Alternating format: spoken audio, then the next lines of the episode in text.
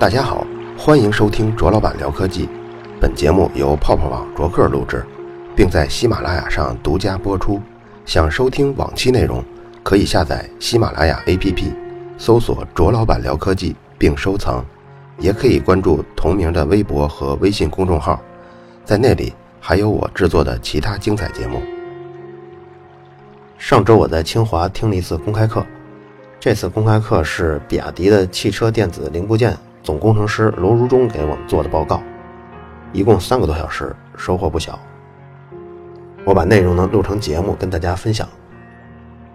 他这个汽车电子事业部，他负责什么呢？就是所有车辆中跟电有关的，小到你像多媒体、仪表盘、空调、传感器这些东西，大到这个变速箱的控制、发动机的控制、车身的控制、整车网络，这些全都属于汽车电子。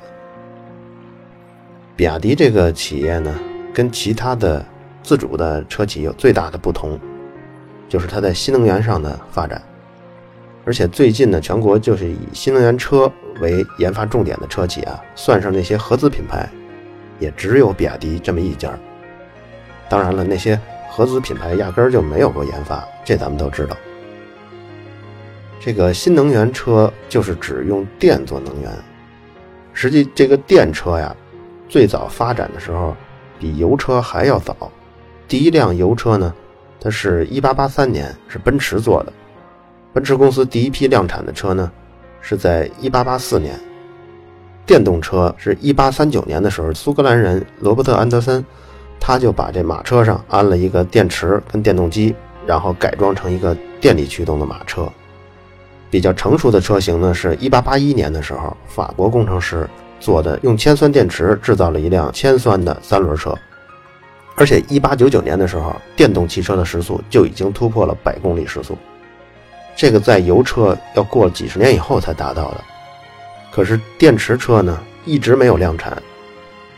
为什么电动车比燃油车发展的快呢？就是因为人类在电学上的基础知识和经验积累比机械上的要更扎实，但是由于电能储存上这一点一直没有解决好，所以电动车这个量产问题就一直没有解决。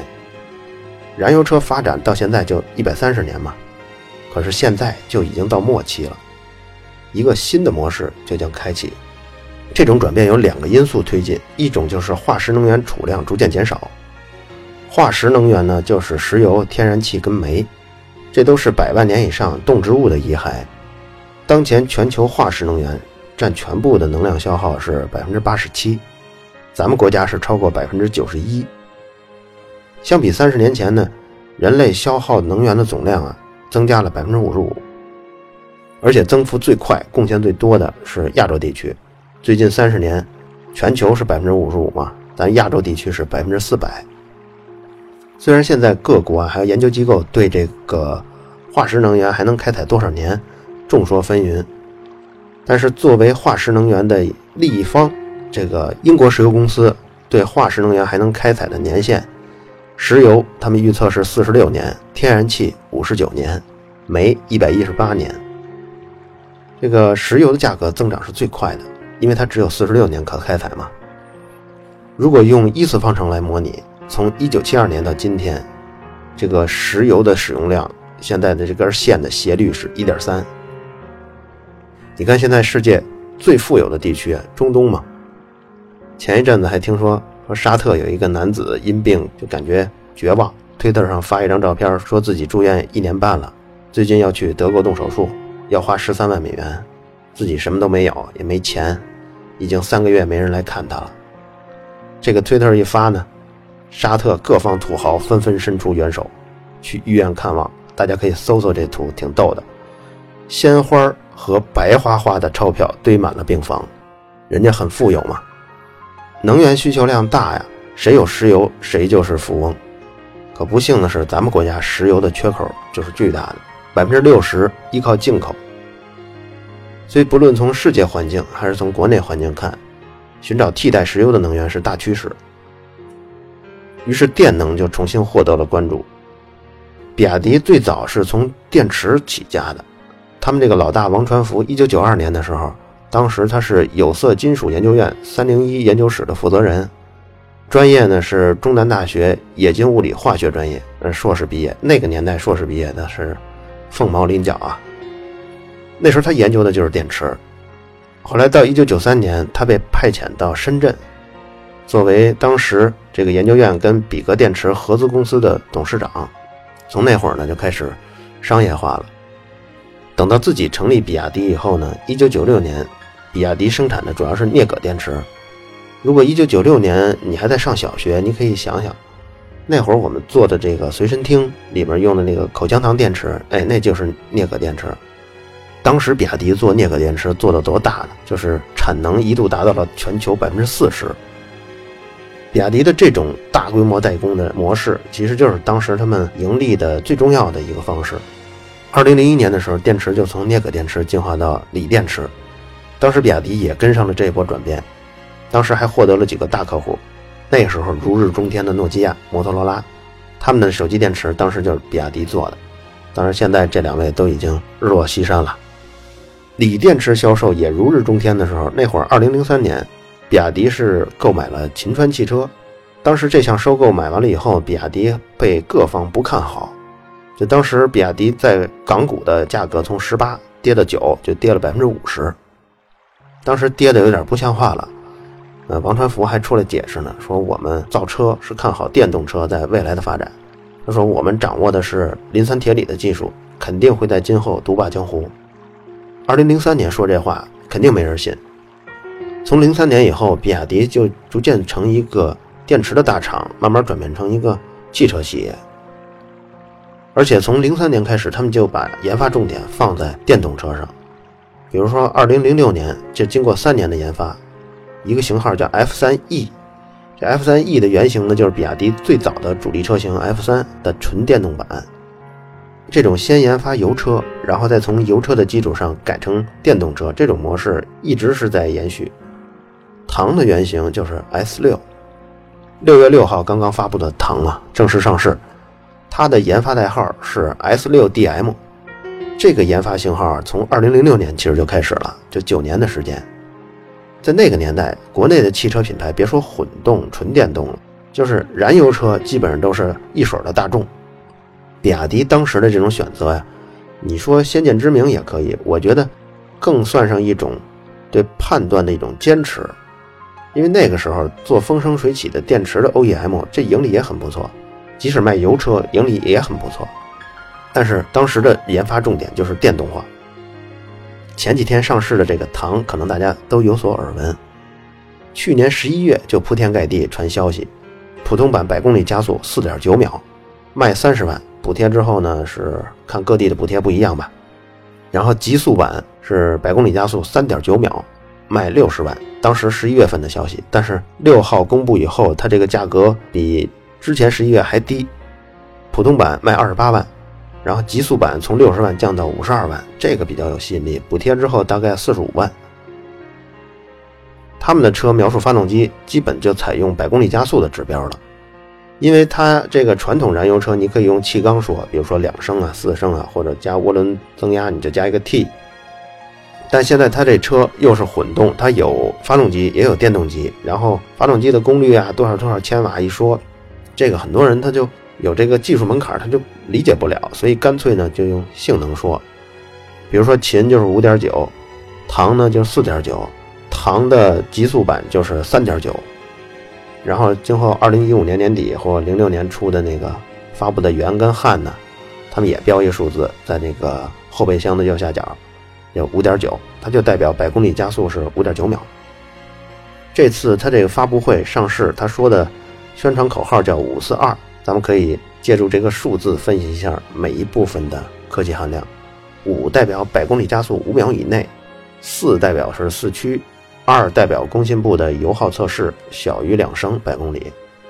当然，实际道路测试中呢，百公里加速四点九秒吧，实际你测大概在五点二、五点三、五点四这样子。因为四点九秒是最理想路况下得出的这个结果，其他厂商也是这样的。百公里加速五秒以内的车，我查了一下，就没有低于八十万的。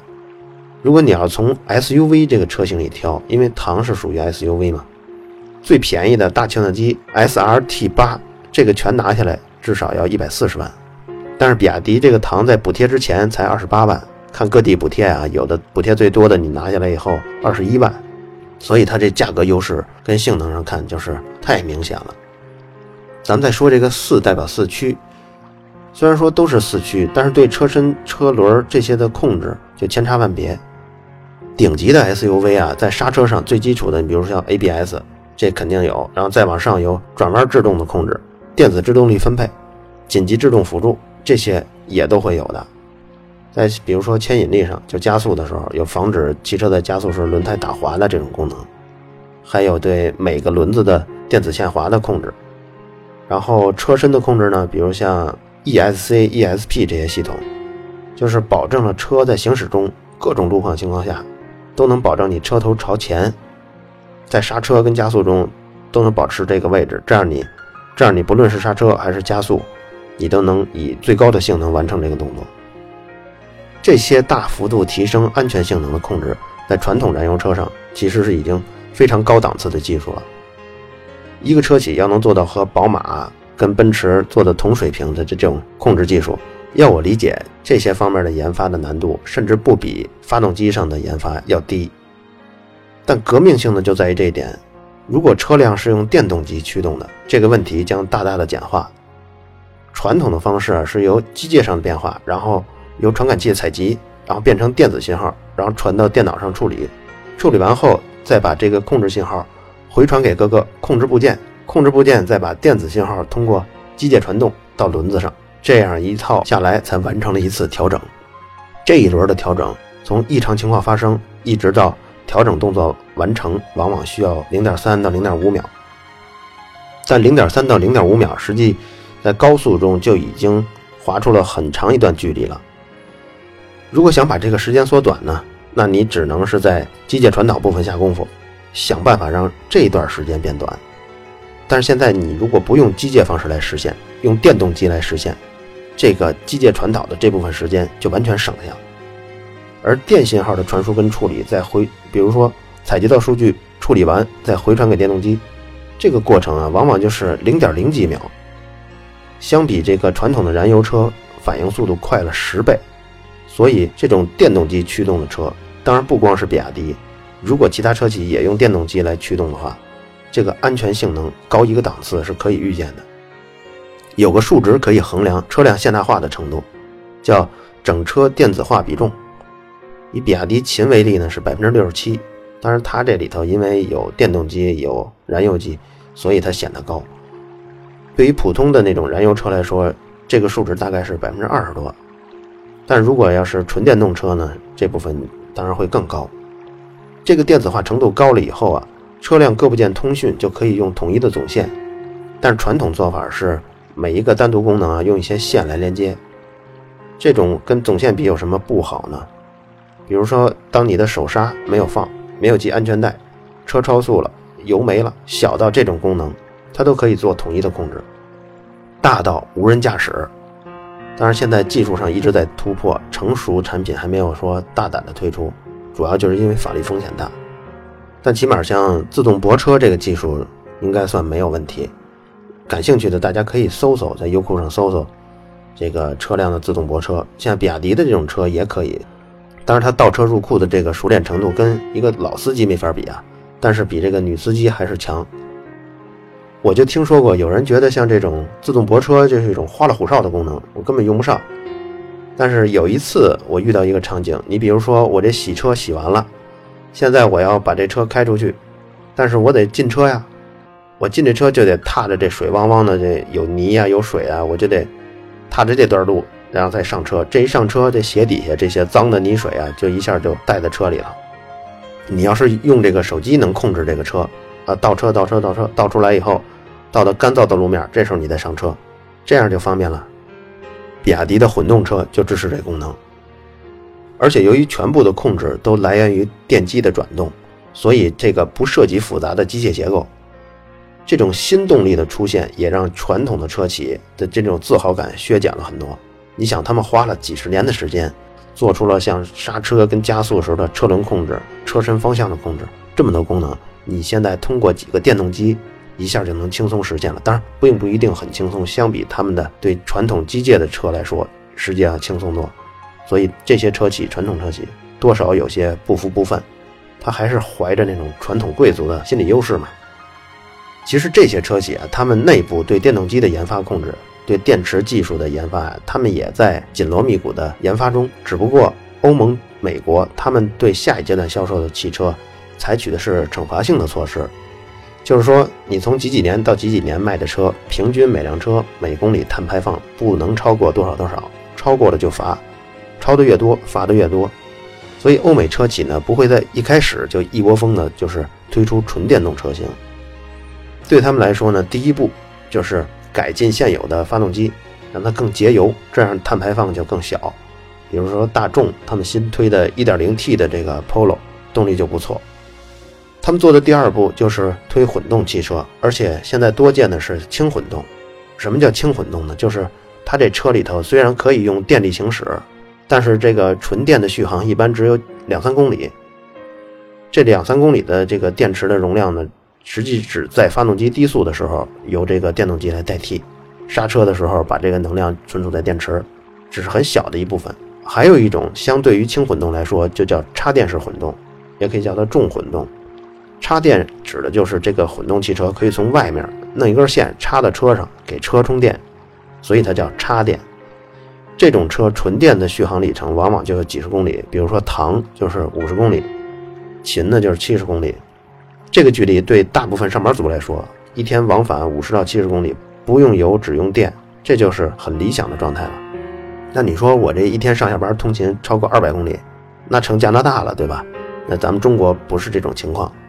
如果你要在中国一天上下班通勤二百公里，那我觉得就不用换车了嘛，最好是换份工作吧。最后一步呢，这些车企来说，就是从混动进化到纯电动，这样这个车的碳排放就降低到零了。但是你这个发电呀，如果还是以这个火电为主，那碳排放还是会有很多。现在有很多争论，就说你只是把这个污染往上转化了，其实并不是这样的。欧盟对这方面是有很严格的计算，它的统计方式是 W to W，第一个 W 呢是井，就是 well。然后第二个 W 呢是车轮 wheel，就是从这个油井或者是从矿井一直到车轮转动这部分的这个能量效率。它的两种车型呢，一个是传统燃油车，一个是插电式混动的燃油车。在现有的能量提供方式不变，就是说这个发电厂火电的比例啊、水电的比例、太阳能比例这些都不变的情况下，你仅仅更换了插电式混动。这个 W to W 的效率将会提升百分之十七。当然，如果随着今后把这个大部分火电节电转化成太阳能发电的话，这个数值还会提高。而你可能觉得百分之十七算什么呢？但是对于一个拥有上千万个体的这个车，你要能把数值提升百分之一，都是对地球的巨大的贡献。能提升百分之十七就已经是了不得的了。很多质疑把这个污染又往上挪一级的这些人呢，其实可以洗洗睡了。刚才咱们说的五四二中的五四啊，最后说一下这二，它指的是百公里的两升燃油消耗。这个数值今后它还是会大幅调整的。今后车不变，这个数值会往上升。因为当前这个测试不太合理，所以测完了以后，这燃油消耗量就显得有点低的不像话。这个测试方法呢，比如像欧盟十公里左右的这个测试就能完成整个测试。然后这十公里呢，有些路段其实是电动机启动了，本身它就没有耗油嘛，所以它当然油耗就低。中国呢，这个测试跟也是从欧盟的这个测试标准中改的，所以咱们这个测试一样也是不准的。所以像百公里两升的燃油消耗，这个虽然能在一定程度上反映这个车，但是并不适用于混动车，尤其是强混动车，那就更不适用于纯电动车了。那真实的这个车的消耗是多少呢？以比亚迪这个混动来说，比亚迪秦最早的那个版本，如果你一点电都不去充，只加油跑，它在市区油耗大概是六到七个吧。二零一五年秦又出了一个改进版，这新版的秦它的这个电动机跟发动机的效率也更高。如果你完全不充电，在市区行驶大概就是四点五到五个之间，这个就已经非常省油了。你说它为什么会省油呢？实际上，这个秦它加了油，假如说不充电的时候，它加了油，只要加了油，它这个发电机啊就在给电池充电，就用这个燃油给电池充电，这样随时保证这个车辆的电池是有电的。在低速下，我们还是用这个电；在刹车中，我们还把电储存在电池中。就通过这样一个用电机参与的改进呢，就仍然能让这个油耗大幅的下降。欧美车企这个燃油排放是随着越往后，它这个标准越升越高。刚才咱们说过，他们在之后几十年就会走刚才那种一二三步的发展嘛。咱们国家不一样，咱们国家的政策是鼓励性质的，就是这些东西都事先给你规定好了，什么样的车型补贴多少，而且这个补贴中呢，以纯电动为主力军。那这各车企啊，你不论愿不愿意，你都得生产。所以当前出现的情况呢，就是。城市里还没有充电桩呢，但是纯电动汽车已经全给你生产出来了，然后没人买，甚至在那些被限购的城市，比如说北京，二百多万人等着买车，等着摇号。这每个月呢，只有两千左右的人敢于去尝试买纯电动的汽车。你算一下这比例，消费者就是用钞票投票的，你在购买上出不合理的政策，那就是千分之一的人被迫无奈选择认同，千分之九百九十九的人。拒绝，但比亚迪在这方面想的就比较清楚，它的策略呢就是纯电动在初期只推广给公共交通领域，比如说出租车跟公共汽车，混动车才是卖给私家车的这些用户，让这些人呢先体会到混动的性能，然后一旦这些人能够充电了，能够选择更省油的方式了，那这等到城市中纯电动的公交系统多了以后呢，这些充电设施也必然也丰富了。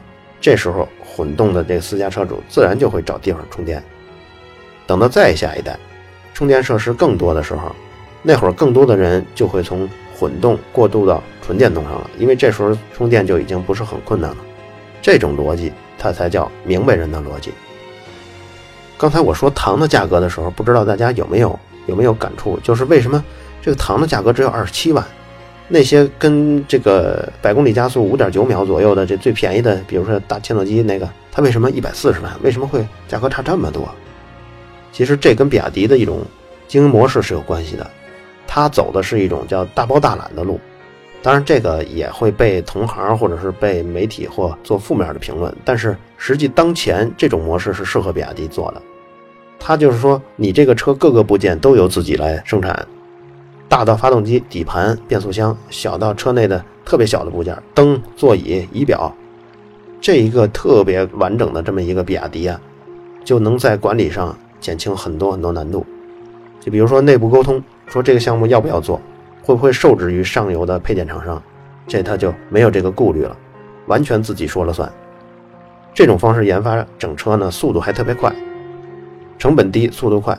那比如说像宝马，他们最近推出那个 i 八插电式混动的那个车，它就需要沟通很多这个新的零部件厂商，这个这些厂商他们原来是没有接触的，那他们自然给宝马的这个价格就会高，所以导致这些传统的燃油汽车的厂商，如果他们要出插电式混动，那这个车价格都低不了。新发布的这个唐中集成了新颖的技术，比如说像 GPS 中。不光用了美国的卫星，还用了中国的北斗卫星。北斗卫星呢，经过几代升级啊，现在已经可以跟这个美国卫星媲美了，精度也是十米。而且这个车辆的 GPS 工作的时候，这两套卫星系统同时定位的，所以更准。还有它这里头的空气净化器，能去 PM 二点五嘛？当然这个并不是一个噱头，用过空气净化器的人知道，净化的部分不值钱，它就是一个风扇加三层滤网嘛。但比亚迪这套系统的成本两千多块，而且占成本比较大的是空气测量的这个传感器，要想把这个做得准，这上就花了一千块钱。为什么说要把这点测准呢？这个测量啊，除了监控空气中的 PM 二点五，它还得监控滤网是不是已经失效了，是不是要更换了，所以它这个钱花的还是值的。现在要畅想一下，这个车要拥有现代化的其他的让使用起来更方便的这些功能点都有什么呢？你比如像手机变成车钥匙，这个比亚迪的蓝牙钥匙这个 APP 啊，其实就已经实现了这个功能。你可以下载这个 APP，你可以用手机开启车门，甚至你还可以把这个授权给其他人，在一定时间内使用你的车。还有比如像加轨迹，这个可能好多家庭主妇啊，老婆监控老公的这些人，呃，就非常有用。当然我这开玩笑说，其实还有像比如一家人看看爸爸什么时候到家呀，咱们什么时候把饭做上啊？还有像接的客人从机场接来的客人走到哪儿了，咱们这个会什么时候开呀？你像这些功能都比较实用。夏天的时候，你进车之前都会热嘛，这时候你可以提前用手机把这个车内空调开开，这也挺有用的。还有就像新能源车，它要充电的话，我这个充电桩在哪儿？还有比较俗的，有些人认为这可有可无，仪表的风格、座椅的角度、方向盘角度、后视镜角度这些各种这个角度的记忆功能，这个车辆如果都是电子化了以后，它的油门踏板。制动踏板、方向盘的转动，实际上它都是电子化的，它不是拉线式的。这样你就能调整这些零部件的力度，比如说刹车是不是深踩才会呃猛刹，还是踩一下刹车一下就来？这油门会不会你必须得猛踩它才能加油？能不能稍稍给一点油门，它就冲出去呢？这些其实很多是个人主观感受。那么你到底想要什么样的力度呢？你自己去设吧。用手机去设，这个功能不光为驾驶者提供了很多就是乐趣，它还为更多的就是今后自动驾驶打好了基础。因为它这些这个油门啊、制动啊、方向盘啊，它转动全都是电子，全都是按钮，甚至手刹都可以做成按钮。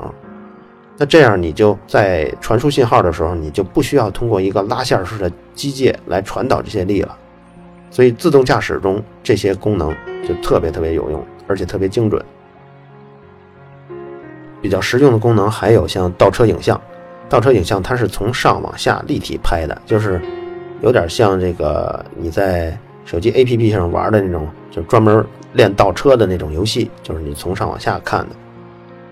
比亚迪的 G 五啊，最早就有了，它是我参加过他们一个叫盲驾那个活动中，你车玻璃所有全都贴死了，就车内一丝光都没有。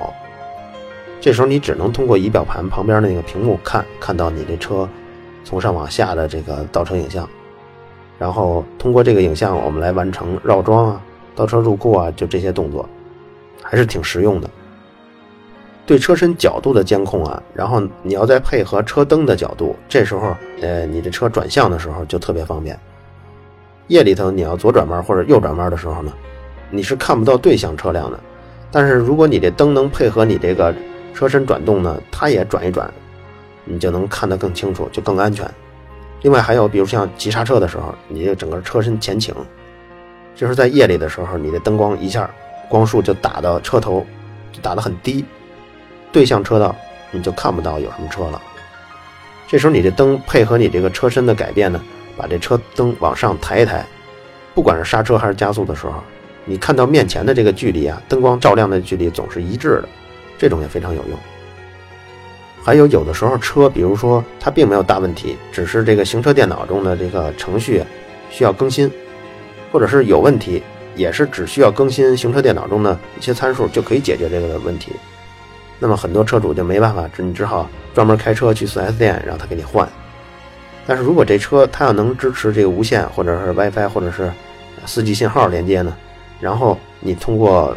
这个行车电脑跟比亚迪的这个服务器连接在一起，然后它只要有新的升级模块了、新的固件了，它一推出，自动就导到你这车辆中，就像你的手机升级系统似的，这样就会方便很多。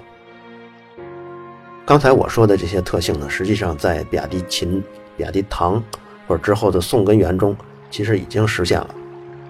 在听这期节目的时候，比亚迪唐正在跟各路的豪车挑战。如果听众朋友们感兴趣，可以搜一下这个关键词，叫“唐战藩邦”。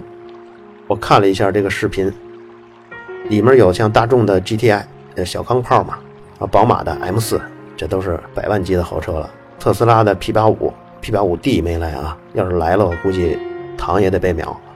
啊，宝马的 i8，宝马的 X6，保时捷的凯宴，路虎的极光。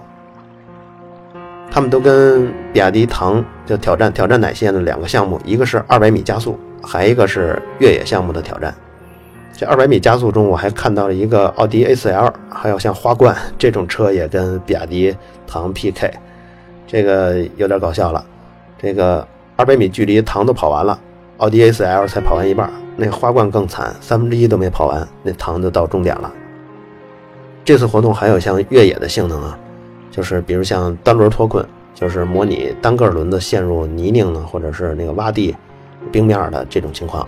嗯，驼峰路就是模拟高低不平的路面，还有三滑轮坡道，就是模拟上坡过程中这出现湿滑路面的情况。这个坡度是百分之十啊。还有比较难的一个是交替滑轮坡道，这是百分之二十的坡道，然后模拟的是湿滑路面。除了刚才咱们提到的像路虎极光和凯宴以外，这参加这越野项目的比赛还有牧马人、大切诺基、普拉多，哎，他们都来 PK 了。优酷上现在一共有十几段这种视频，周一的时候应该有更多的这次比拼的超清的视频，到时候咱们中午可以边吃饭边看。好了，以上就是本期卓老板聊科技。在同名的微博和微信公众号历史消息中，还有其他更精彩的内容，期待您的关注。